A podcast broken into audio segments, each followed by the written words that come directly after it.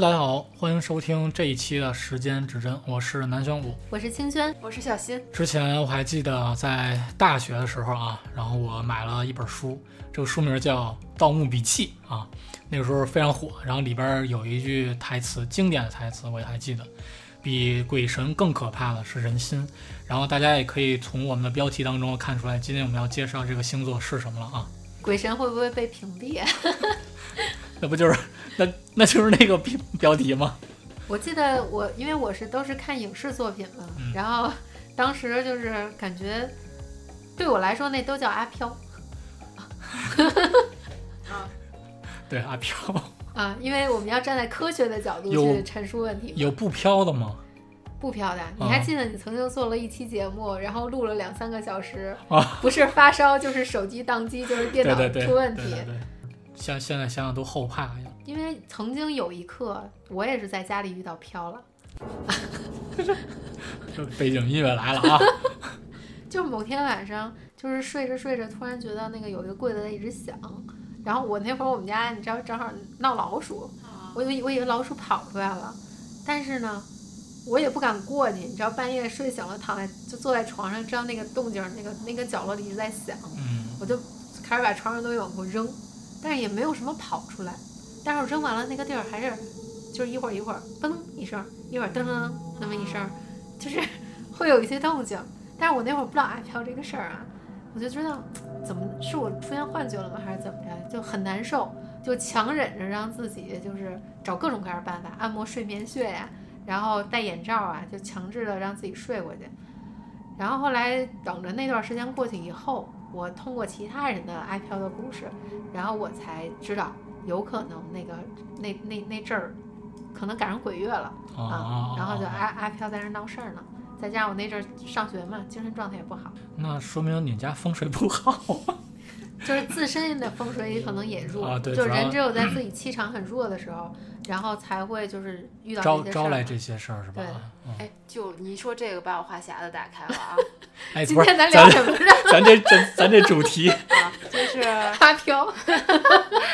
可能大家也比较喜欢听这个，咱开始就稍微稍微加一点呗。我们这个就是聊都是天蝎座的话题，你就可劲儿聊都是天蝎这个话题。天蝎那个我前天这不是刚过完那个那鬼啊，月吧？对对对对对对，鬼节嘛，我每次在这个月份的时候，精神状态都不太好，嗯，就是感觉每天都很累。你知道好多客户在就是那个农历七月十五那一天全都头晕，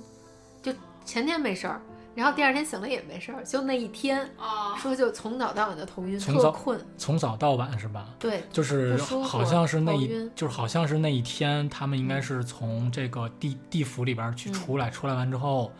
就是飘过嘛，就是飘过人间嘛，有可能是 有可能是跟你的这个人体的这人格这种重叠的时候，然后透过去了，有可能就因你知道在我看来，人间就是地狱，人间就是炼狱场。然后咱这节目还能 还能过审吗？都是天蝎的话题。为什么说比这个鬼神阿飘更可怕的是人心还是天蝎呢？嗯，因为终终于切题了啊！天蝎又害怕这些，又想听这些。哦，它是一个探究神秘的东西，探究埋在不能就是不能被揭开的这些东西。它未解之谜。嗯，对，它偏向于这种深层的心理、深层的未知的东西。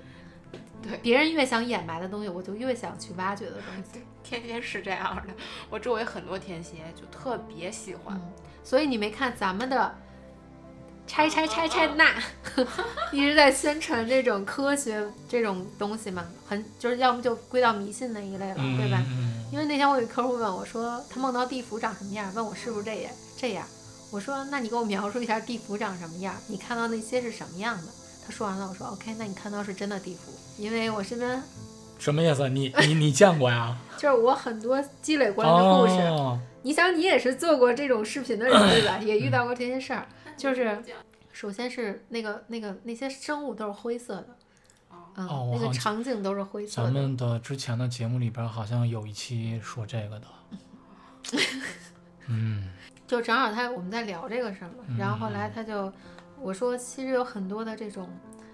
呃超越科学的事儿是一一直在存呃，对，在的。超自然的嗯这种，其实你也没有办法用合理的一种解释去你。看，很多天蝎座都喜欢读东野圭吾的小说，读那些日本的，就是比如说那种强逻辑，或者说有有那些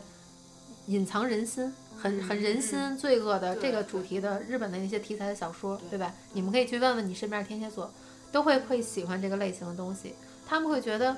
研究人心，然后研究人身上的这些阴暗面、阳光面，研究它的多元性，是一种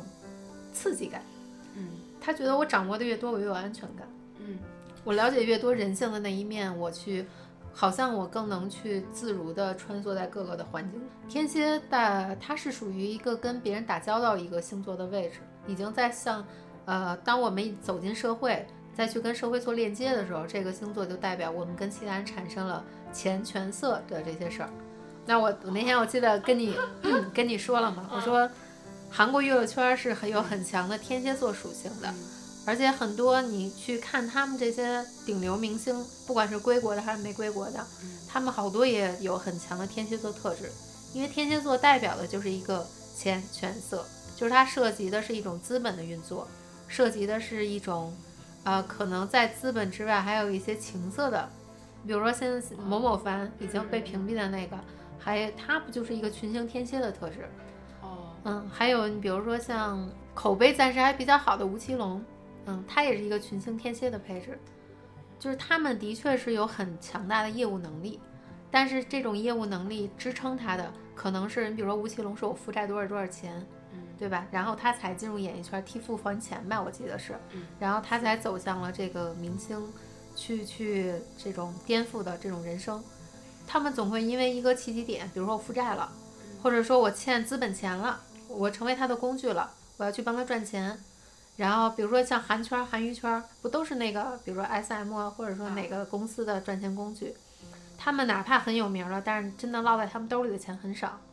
他们只是一个就是一个流量的资本。按我现在说法，娱乐圈很多都是洗钱的资本，嗯，还有一些就是专门供这个 偏情色那个方向的，嗯，它会有一些交易的方向在里面。所以，如果想了解天蝎座的人也好，天蝎座类型的事儿也好，我们可以通过这种小说呀、还有通过一些明星他的故事背景，啊，还有谁是天蝎特质比较强？刚才上一期咱们讲 MBTI 的时候，我不是说杨幂也有很强的天蝎特质吗？对很多天蝎特质强的会去做公司，嗯我插一句啊，嗯就是其实刚才你说就是韩流这种钱圈色这种交易啊，嗯就是最近也比较火的，就是那个 ins 就就是国外的一个软件啊，它就是嗯抛了一个，比方说韩国的一个明星叫韩素汐的这个，啊，不是太了解，然后但是就是就是我简单说一下吧，哦哦，最近是大家都比较关注嘛，就是之前雪莉，啊，崔雪莉，我知道，对崔雪莉，对，然然后后来不是自杀了嘛嘛，，然后就是这这个女明星就是接了她的一些个代言，然后她现在的那个抛到网站上图片，其实也是有这种求救的这种信号嘛。嗯嗯，对，所以就是刚才你说的，你让我突然想到这个问题，但是，嗯，虽然抛到网上，大家也比较关注，但是没有办法解决，这就是问题的一个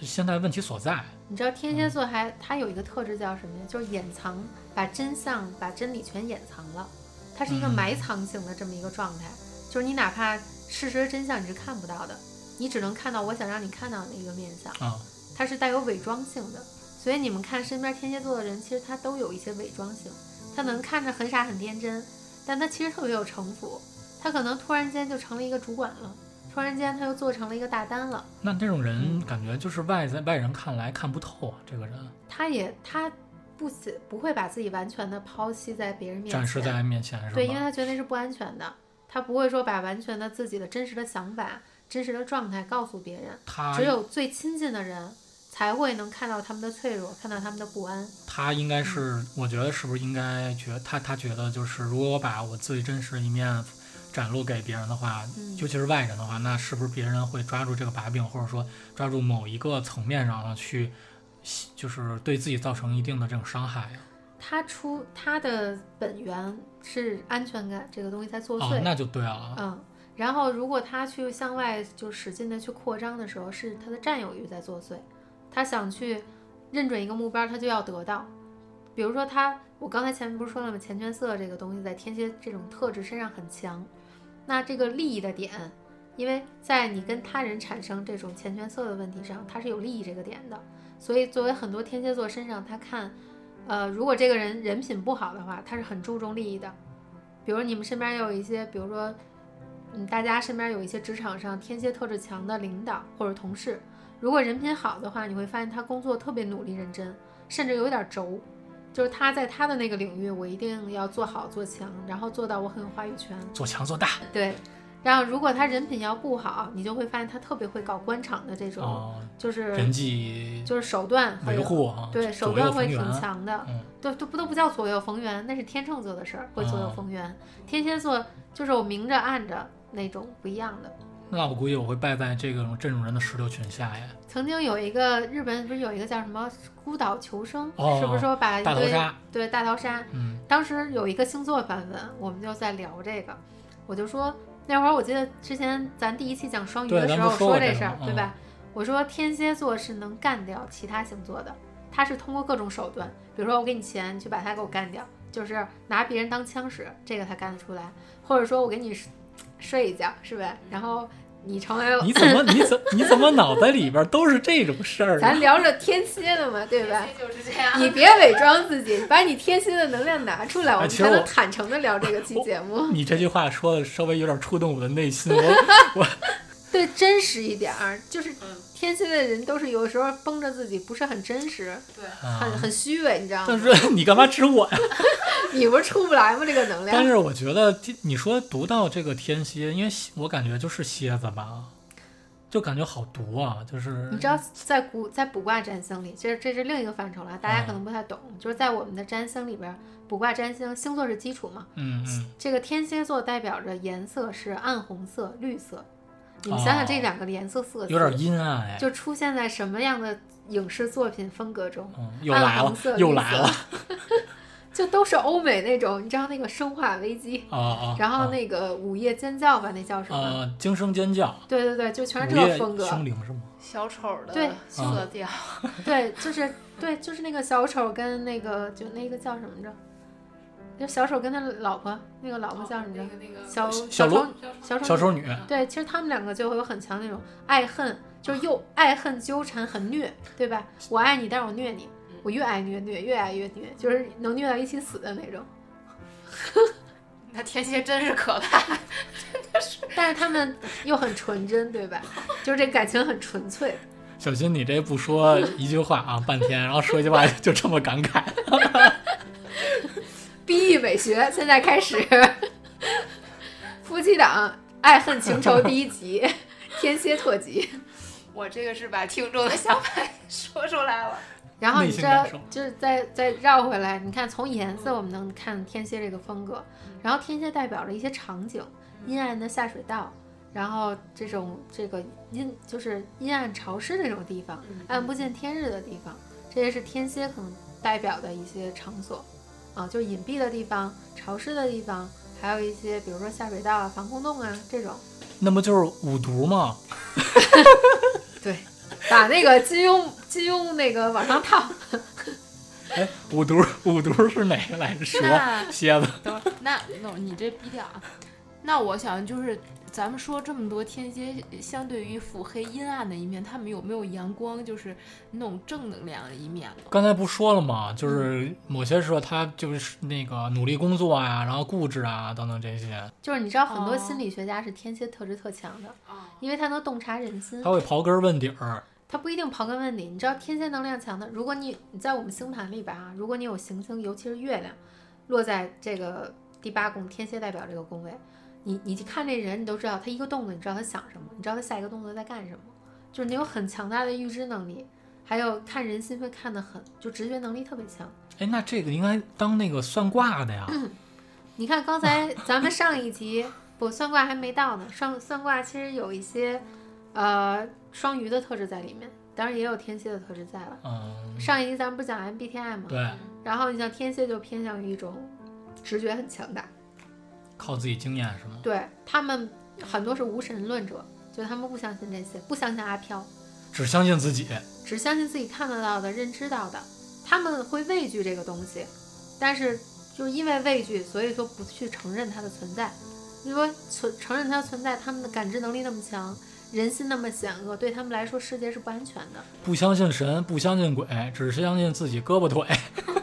你这句话虽然很经典，但要低调，有可能说不出来。嗯，就是看似他们是一个叫什么呀？那个叫无神，哎，叫什么物唯物？唯心和唯物。对他们偏唯物，对吧？哦就只相信这些唯物的东西。但是这些人有可能说，我比如说今天要出门了，比如说鬼月我要出门，他们可能会随身带一个护身符，比如说带个朱砂呀，或者带一个这其他的护身符啊。就这个又代表他们还是有一些唯心主义的畏惧感是存在的，他们有敬畏心，也有畏惧感。你比如说职场那些，真说有什么小人，然后然后要真出点什么事儿，就尤其爱卜卦的、爱算卦的，很多天蝎特质也强，他们是希望我能，他们是判断型的，就是如果用你咱们上期聊的 MBTI 来说，他们是希望有一些论据能给我更多的论点，我来做这个决定判断，我在更有把握做这个事儿，嗯，就不会做太突破自己的事情，因为他们时时刻刻都想掌握在一个相对在自己能掌控的这个领域里。你看你们身边有没有跟天蝎座恋爱的故事？去感受一下，就很多都特虐恋，嗯，尤其是男天蝎，就是普遍来说，男性男天蝎的恋爱更曲折一点儿，女天蝎顶多不恋爱，就是他可能长期不恋爱，因为他觉得我没有合适的，要保护自己嘛。我觉得可能跟这个人要受伤，他感情不认真，我可能跟他保持一种距离，或者说不那么容易这么袒护心，我一直在测试你，试探你。今天给你一个枣，明天给你个巴掌，后天给你俩枣，后天再给你一巴掌，他一直在试探你会不会离开他。毕竟天蝎不是你刚才说了吗？就是他嗯比较注重安全嘛，就是他希望找一个能够给自己安全感的，然后能给自己幸福的这种人，就是所以他比较就是那种打不走骂不走，打是亲骂是爱，比较谨慎。对，就是那就一一方愿打，一个人愿打，一个人愿挨，他可能更愿意找这种关系，就是真的是透到骨子里，就是用骨用血来去谈恋爱。你看现在那个神侠剧，动不动就三生三世，对吧？全是天蝎座模式的对，啊。然后你看那个早期杨幂，她不是老去拍这个仙侠剧吗？她身上有很强的天蝎特质，所以她拍这种仙侠剧，你就会觉得她有一种清冷孤傲，加一种执着，加一种爱恨情仇，加一种虐的感觉，全都在里面。嗯，爱也深爱，虐也深虐。那刚才那个说那一个愿打一个愿挨的那个，嗯那不就是周瑜周瑜和黄盖吗？周瑜黄盖，其实你看很多商业的军事的这种模式，它也代表一个哦军事的一个东西在里面，就是军事谋略，很多谋士是有天蝎特质的。以前的，比如说偏诸葛亮这种，然后比诸葛亮再阴暗一点的，诸葛亮可能还偏向于谋士里边阳光那一点的吧，比他再阴暗一点的，像司马懿吗？呃，就就历史我不是太好啊，就是他们这种谋士也是有很强天蝎座特质的，嗯，要不然他们怎么能深谋远虑呢？运筹帷幄，对对对，他得掌握很多的东西，才能说借草船借东风，就就这种状况去取得胜利。他们的目标是我要赢，我有一个问题哈，就是因为我不是双鱼座嘛，嗯为什么很多人都说双鱼和天蝎是绝配呢？嗯，就是你你这个嗯前提条件是男女还是？不管是男女，就是这两个星座，哦就是天作之合，就是完美。嗯，刚才有一点没说完，就是大屠杀的时候，我说就是你给我打断的那个，啊非得说满脑子都是钱钱 色。我就说天蝎会通过各种手段，可能把前人都干掉了，然后最后他被干掉，还不知道被谁干掉的，那就只能是双鱼干掉他。对，之前你不是说最后一个胜利的就是双鱼吗？对，因为双鱼是真正的表演艺术家。你看杨紫，杨紫，我记得她是一个月亮双鱼座，嗯，哦就是有很有强强的双鱼特质的人是很有表演艺术的，说哭就哭，而且他也不一定是真为这个人为这个事儿哭，他只是为了那个，比如说保护自己。双鱼也是保护自己的，但是双鱼的保护自己更柔一点儿，但是天蝎保护自己是更刚一点儿，所以在老话说嘛，以柔克刚。就是两个同样都是保护自己的情况下，双鱼会逃避，会伪装；天蝎呢，他会装，但是他又是不能被激的那种。就是你想激怒一个天蝎很容易，嗯，就是他你要是跟我直着来，直着干，那我就给你死磕，他不会柔着来的那种。但是双鱼呢，你就可能跟他就能柔着对待。你说，哎呀，我也不是这样的啊，怎么会这样呢？要不我自己去死吧？你是最后的胜利船就给你了，我给你收拾干净，把自己弄得特别委屈，然后没准直到他都坐上船了，看你自己在孤岛上，他觉得还对你很愧疚，但是他不知道那个船马上就要漏水了，就会有这种状况，就你可能会给他设陷阱。因为双鱼在我们这种星盘占星里边叫小人的宫位，那那我是不是应该防着你点儿？防不住，你这种傻白甜根本就防不住，那我就是被坑的是吧？你都人都不愿意坑你这样的，费什么脑子呢？直球。哦，对你，你就第一集就死的那个，你你电电视剧你都熬不到第十二集，但是我可能会先冲出来一波，哎，我你先，你是他们的枪，你就是那用他们来去干别的对人，我可能会涌一波，对 涌一波，也就一波了，也就一波了。真的是肉。肉盾，然后再扛一波，然后能杀几个杀几个是吧？哎，我跟你说，就我特别玩游戏里边儿，我不是玩游戏特别不好吗？就手法特别烂。烂到极致，对对对，但是我这个人呢，就特别不愿意，人家跟我说你就打肉就行了，我就觉得如果你让我玩肉，我就不玩了，我很讨厌这个，就有可能有一点这种天蝎座特质，就没，不喜欢就是。咱换一个角度聊，就是大家可能感情，就是尤其是女孩谈恋爱，发现好男生都被绿茶给弄走了，啊对对吧对？然后好女生都被那个渣男给弄走了，嗯就大部分都是这种嘛。渣男渣女很多是有天蝎特质的，啊，就是他们是 茶艺，心机，就是他们，你比如说很多男天蝎会有吃软饭的嫌疑，娱乐圈很多，为什么我说韩娱圈还有娱乐圈很多也是有天蝎座特质啊？他们能用这些东西去换得利益，所以有一些是看准利益，他可以牺牲。天蝎代表一种牺牲，自我牺牲。有些人自我牺牲是去奉献自己的人身肉体，但是有些人牺牲只是为得到一个利益，嗯，就是牺牲的东西不一样。但是他肯就是如果说谈恋爱的话，有些天蝎男的渣是，我觉得我对你特别好，死心塌地对你好，甚至从早晨凌晨五点开始给你做早饭，半夜你饿了，我还能大老远开个二十公里给你送饭，自我感动式的这种好，嗯，他会有这种东西在里面，就是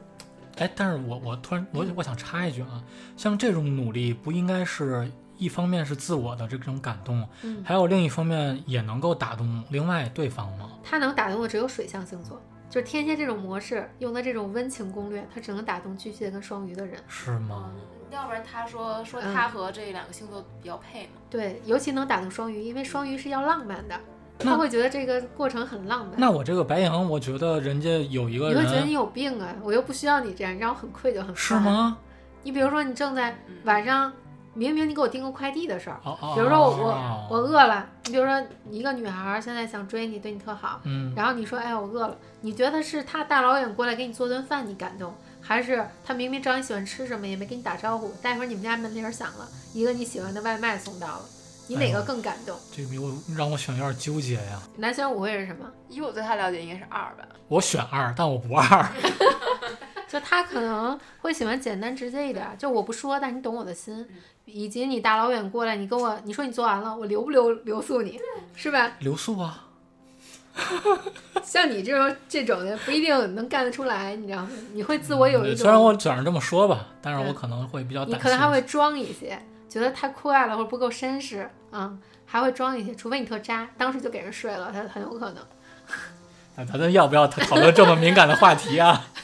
好多未成年是呗？现在未成年懂得比咱多多了。啊，那对，那倒是，嗯，嗯，就是说，如果是从茶艺角度来说，男的、女的天蝎都有他茶的一面。很多很多女的那种，她更知道男人要什么，就是很懂人的心理嘛。我说的前面说很懂人的心理，但是为什么能被双鱼干掉呢？因为他的这种比这种绿茶还高级的叫红茶，你说双鱼是红茶是吧？就是它有能积攒出红茶的特质。你看那个当时那个很多天王嫂，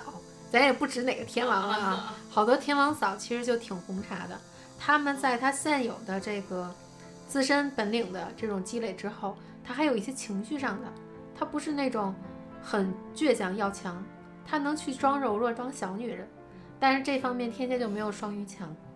嗯，就双鱼可能我能当个小女人，但内心是个大女人。原来你有这种特质啊，但是天蝎很多是他明明，呃，可以去当这个伪装成小女人，但是他又很倔强，希望去有自己的一摊事业，或者说有自己一摊实力，能掌控到手里。但双鱼不一样啊，双鱼我就不努力了，我钱没准就投给其他小鲜肉去了，或者说其他产业去了，就可能我外边再养一个都有可能。嗯，但是如果是男双鱼呢？男双鱼有时候比男天蝎还会来事儿，很多这个情商高的双鱼，男的啊，很多姐姐妹妹啊，是是是是啊，就他有很多姐姐妹，你会发现他跟女所就是男双鱼跟所有女生处的都特好啊对，啊，情商也高，然后就是也会能 get 到女生，你什么时候累了想喝热水都喜欢。对对，水星水象星座的男生是不是都比较就是像刚才你说这种类型？天蝎就差一些，天蝎他如果特想追你的话，他是嗯可以去共情你，嗯，但是如果他一旦他只每次可能只有一个目标啊，如果他目有很多关注点如果候。不一样了，那就不行了，对他有很多目标的时候，说明他并不是想跟你发展，哦只是想玩玩。那种就不叫目标了，他的目标是一个更范围的词，叫我只想玩乐，只想快乐。那谁能给我带来快乐，我就跟谁发就发展一下。嗯，就是他是有一个目标感的，明确的目标跟泛化的目标。嗯，但是很多男天蝎要真的说认准一个目标的时候，他没有这么的说去跟谁都好，我就嗯我现在就喜欢这个女生，那我只会跟这个女生去增进关系，那我跟我其他朋友圈的人我就会隔离掉了。以前我没有这点赞那点赞，当我有一个目标以后，你会发现，哎，这人不更新朋友圈了，消失了。对，嗯，他有嗯，我觉得男天蝎应该还是相对有点原则，但男双鱼应该就是没有原则。都有限，都有原则，但有限。但双双鱼男给我的感觉就是，好像是个暖男，但是谁都踩一脚。第一渣男嘛，已经不是脚踩两只船了，是吧？脚脚踩一一片湖，对，全是鱼塘，对湖塘。然后你们去看看这些天蝎的明星，哎，我原来喜欢一个明星，他就是天蝎座，然后他就嗯特别接近你说的这个，就是他会在适当的时机选择吃软饭。嗯你知道天蝎他找了一富婆，原来你喜你原来你喜欢的是 不是，我只是只是他，因为他当时比较火的时候，其实是交过一个女朋友，然后他女朋友刚好也是天蝎座，嗯然后他们两个相当于我以我对粉丝的了解了解他们，可能大概就是一种你说那种利益，可能是建立在利益之上的这种爱情。然后到后面可能两个人分手了，分手之后这个男的一直星途不是很好，就运势也不怎么样。然后后来他就选择找一个富婆，你知道昨天正好跟人聊天儿，他是一个刚参加朋友婚礼去，嗯，然后他说正好那个人请的是一个金牌司仪啊，那个夫妇，当时他就跟那个金牌司这个主持人在那聊天主持人说，就现在结婚这帮人有几个是真为爱情结婚的？对，那天我问一对儿，我说你为就是问新郎新娘对台词嘛，就是大概要说什么，说问这个，你你为什么嫁给他呀？嗯，因为他有钱啊，他有五套房啊。然后另问另一个，你为什么娶她呀？说好看啊，就是很现实。但是大部分女的，她们都是偏向于一个现实层面，嗯比如说男的给房啊，给钱啊，给有车有房啊，或者说他就是有一定的这种物质现实基础嗯，他们是建立在这个上面，嗯，会有一些价值交换的东西吧。然后金牌司机说，现在还有几对真爱啊结婚？我说也不用这么悲观吧。然后就是我说那那有可能时代已经不一样了，或者说他接触那个圈层介绍过来结婚的都是这个方向。嗯而且你看天蝎在我们这种占星卜外代表身体层面，都是什么子宫啊、前列腺呀、都是这个，就是跟这种生殖有关的啊，男性、女性生殖系统有关，它是基于一种人性的本能，所以很多艾滋病也是天蝎特质的人会多一些，啊，就是它也是天蝎这个星座代表的一种病症啊，就是梅毒啊、艾滋病啊，都是跟男女这种呃性取向有关系，或者说乱。不太克制自己的这种呃行为导致的一些生生理疾病，嗯，还有一些就是不好叫什么呀，未婚未育就不好怀孕的那种，嗯，都是天蝎特质影响的人的身体，它有可能是中焦不通、宫寒呀、腹痛啊，呃，月经不调、内分泌失调，全都是天蝎特质的问题。嗯所以你可以看到，就人身体为什么会出现这些问题，一方面是遗传，天蝎也代表遗传的一些特质，这种元素在里面。然后一方面就是后天情绪，天蝎的情绪就是大起大落，非黑即白，就是人没有一个缓冲，要么我就死憋着啊，要么我就找个途径输出去，但是他们就总是找不到更最恰当、最柔和的方式。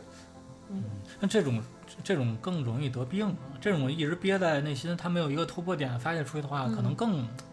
对，会有就是问题。人最大的疾病是情绪上的病。你说以前的人得病，那是真的什么疑难杂症，嗯，现在人得病疑难杂症全是情绪对，五脏六腑的这种都是因为情绪。你看这个，就是从身体来说，人身体一旦有湿气，那就会产生什么肌瘤，嗯然后再到什么癌症，对吧？它是有一个过程的。嗯如果人生气过多的话，就会这些都是跟天蝎有关的一嗯个这种过程，就是身体最终成为一些难治疾病，都会以天蝎这种特质存在我们身体里。所以一直在说人有十二个面相嘛，每个人的天蝎的特质会就是那个能量，我们会用在不同的领域上，每个人都不一样。嗯，比如说你会用到你，我记得小新你就是用把这个天蝎能量用在工作中了，就有点儿执念了。就你看很多天蝎这种特质跟很多虐恋有关系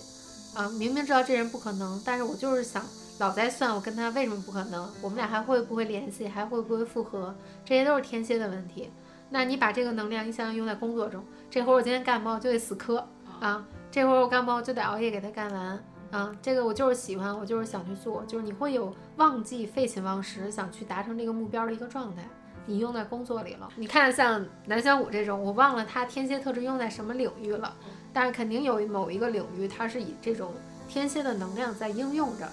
自己有可能没发现。这也是咱们上一集在说那个 MBNT，就这个这种人格测试的里面，每个人都有他人格的阴暗面跟外显性。你天蝎的那个特质如果没有显现出来的话，那就内化到你某一个不为人知的领域上了。嗯，好深奥。那我就想知道这个全就如果是群星天蝎，那这人得多可怕呀！想想某某凡，所以，所以就正切入我们的主题。还有谁是群星天蝎？我记得好几个明星都是啊。是吗？就是哦，往往这种能成为顶流，因为他的确这种人设太多了，你会觉得这人特别完美。啊，你知道很多明星什么人明星最容易塌房吗？就是你看着，就是对，就是也会来事儿，也会共情，也会好像知道别人要什么，然后很有分寸感，然后事业上又挺有高度，就是叫什么呀？事业粉儿比较喜欢的那种。嗯，然后再加上长相上，所有天蝎特质强的人长得其实都很有吸引力。就你看这个人，你就觉得他的眼神很吸引你，或者他的某一个特质让你觉得特别想探索他。为什么男生都很多会喜欢天蝎特质强的女生？天蝎爱穿什么呀？大红跟大黑色，就是他们喜欢穿那种比较性感的衣服。比如说有一个女神，你在一个不管是转角的咖啡店，还是一个某一个这种这清吧里边儿，你看到一个女士，然后穿了一个那种呃红色也好、黑色也好的这种服装，呃偏晚礼服的服装吧，或者一种比较很典雅的裙子。你看他那儿独自喝酒，你一定会觉得他是一个有故事的人。如果他在抽根烟也好，或者说在自己那儿哭也好，面前面容比较不好，你会发现他就是一个很有故事，你想去多看他两眼，对吧？嗯尤其是又是一个很漂亮的女人。早期你看港台很多明星，尤其是港姐那边儿，谁呀、比呃，就是老拍这种素材的张曼玉，哦，她那种感觉，那种感觉就是一个很有故事的，让你想去探究。哇，杨丽萍也是天蝎，你说她对自己有多狠？天蝎是对自己也是很狠的一个类型，而且天蝎都很去自律啊、有些。呃不是说所有天蝎自律啊，在我们占星上就是要看你群星天蝎落宫在哪儿。你要全落在十二宫，那这人完了。要么就是懒懒的不行了，巨能吃啊，就天天就是能吃能喝，胖的都不行了 啊，就是就是懒惰。他会缺少一个目标的时候，他就缺少自律。有些人就是很能自律的那种，嗯，但是他们都会在他自己真的喜欢的领域会做得特别好。杨丽萍是，就真真的特别狠。太太狠了，能成为一个标签儿的人，时代标签儿的人，对吧？那你你们觉得今天这个这主题，如果听到现在聊到现在，如果从你们这些人来说，你们是觉得人心可怕还是天蝎可怕？天蝎的人心可怕。总结的不错。就是觉得天蝎其实也没有那么不好接触，但是天蝎确实是特别容易走向人的内心的那种星座。就是如果和他交心的话，还是稍微要考虑一下。如果你有这个天蝎座的女性好朋友、闺蜜的话，一定要好好维护住，对，关键时刻能救你一命。哇哦，人家讲叫什么“救人一命胜造七级浮屠”吗，你绑住天蝎，关键时刻总有办法帮到你。还好我是一个双鱼，天蝎都喜欢我，对，只有你坑天蝎的份儿。我觉得我能活了。你能活，我就能活。对你只要够能打，他就能给你留到最后，我只要够勇。否则你就是个阿飘。我跟你说，完了，咱们每次都是结尾就爆音。我觉得你后期要逼一下了。行吧，那今天的节目就先到这儿了。今天的后期到此为止，那本期节目就到这里，大家再见，拜拜。拜拜。拜拜。